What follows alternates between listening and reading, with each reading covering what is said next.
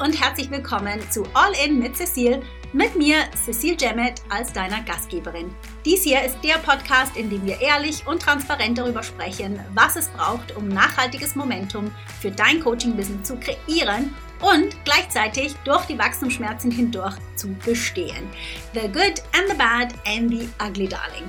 Das Ganze rund um mein Lieblingsthema Traumkunden, mit denen die Arbeit nicht nur Spaß bringt, sondern die dein Unternehmen auch profitabel und dich damit zu deiner glücklichsten, erfülltesten, erfolgreichsten und selbstsichersten Version deiner selbst machen.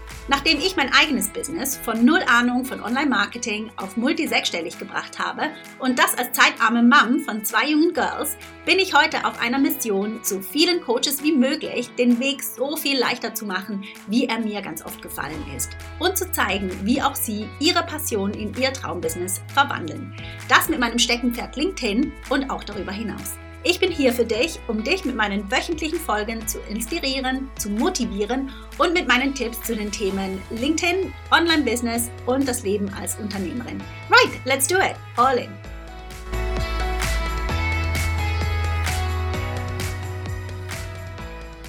Hey, hi, schön, dass du reinhörst. Ich hoffe, du hattest einen guten Start soweit in die Woche. Also ich kann mich nicht beschweren. Ich starte mit einem sonnigen Gemüt, denn am Wochenende, da hatten wir ganz unerwartet traumhaftes Frühlingswetter hier bei uns in England. Überall sprießen die Schneeglöckchen und Krokusse und die Tage, die sind wieder länger. Wie gesagt, die Sonne tut dem Gemüt gut und wir genießen das echt in vollen Zügen.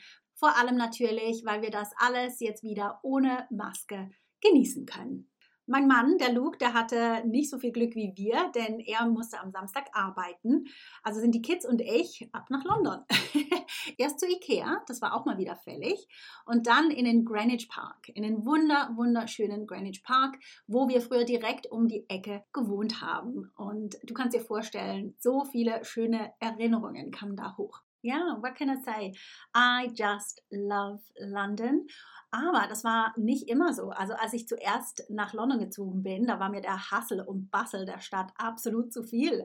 Ich bin ein Landei. Ich bin am überschaubaren Bodensee aufgewachsen, also genauer im Kemmental. Und ja, wenn du ein bisschen mehr darüber erfahren möchtest, dann verlinke ich gerne zu einem Artikel, den die lokale Zeitung über mich veröffentlicht hat. Also ich äh, verlinke da in den Show Notes dazu. Ja, und später hat es mich dann in die größte Stadt der Schweiz verschlagen, nach Zürich. Und ich war überzeugt, dass ich wusste, was es heißt, in einer Großstadt zu leben da. Aber natürlich, im Vergleich zu London war Zürich dann tatsächlich nur ein Dorf aber wirklich eines der schönsten großen Dörfer, die ich, in denen ich leben durfte. Also es war für mich schon ein bisschen ein Kulturschock, London, ja. Aber ja, mit der Zeit gewöhnt man sich an alles und findet man alle Schönheiten, äh, die halt ja auch in so einer busy Stadt versteckt sind. Und ja, ich denke wirklich sehr, sehr gerne an die Zeit dort zurück. Anyway, es ist nicht London, über was ich heute in dieser Folge sprechen möchte.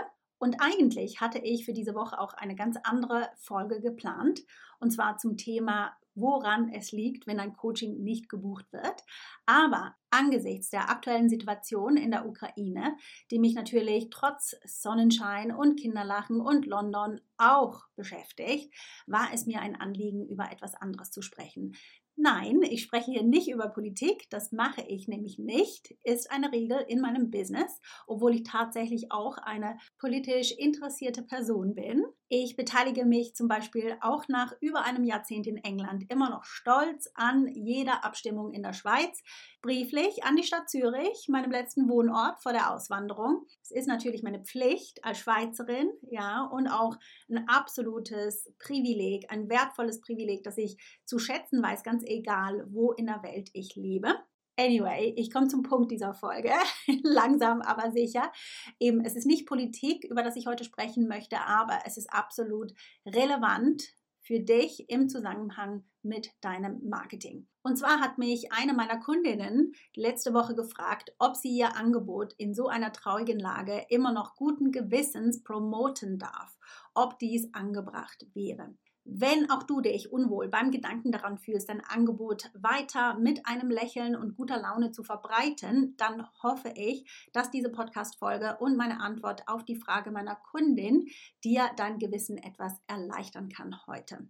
Meine Kundin, die beantwortete sich übrigens dann ihre Frage eigentlich auch gleich selbst direkt, indem sie meinte, einerseits finde ich Business as usual schwierig, andererseits hilft es in der Ukraine niemandem, wenn ich nicht mehr poste.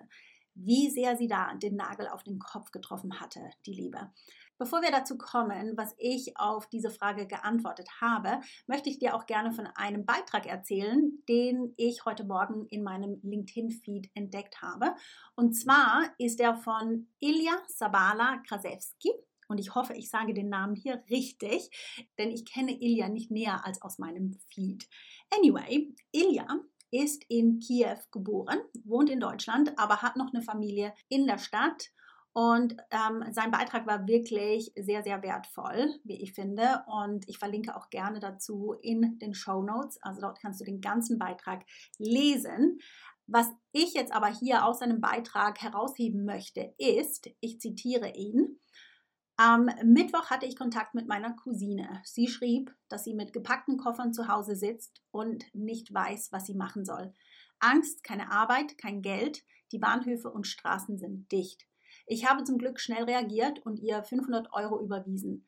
Einen Tag später wäre sie nicht mehr an das Geld gekommen. Ohne mein Business hätte ich nicht helfen können. Ohne mein Business hätte meine Cousine kein Geld und hätte noch mehr Ängste. Also hört auf, Menschen zu verurteilen, die Business as usual machen.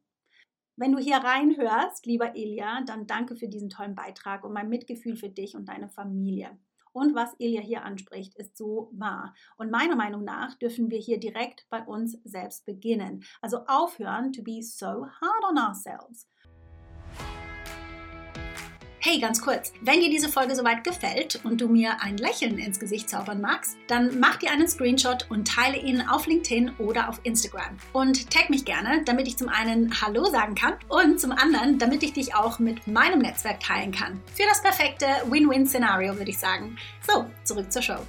Unbeschreibliches Leid gibt es überall auf dieser Welt. Zu jeder Zeit übrigens und für immer. Du wirst keinen einzigen Moment in der Weltgeschichte finden, in dem es jedem einzelnen Menschen und Tier gut geht.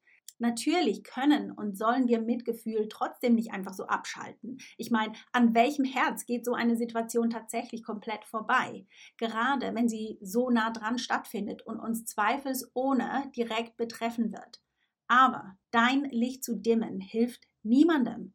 Du darfst mitfühlen, helfen, wenn möglich, und du darfst einen Lebensunterhalt verdienen. Es ist okay, dein Angebot zu unterbreiten.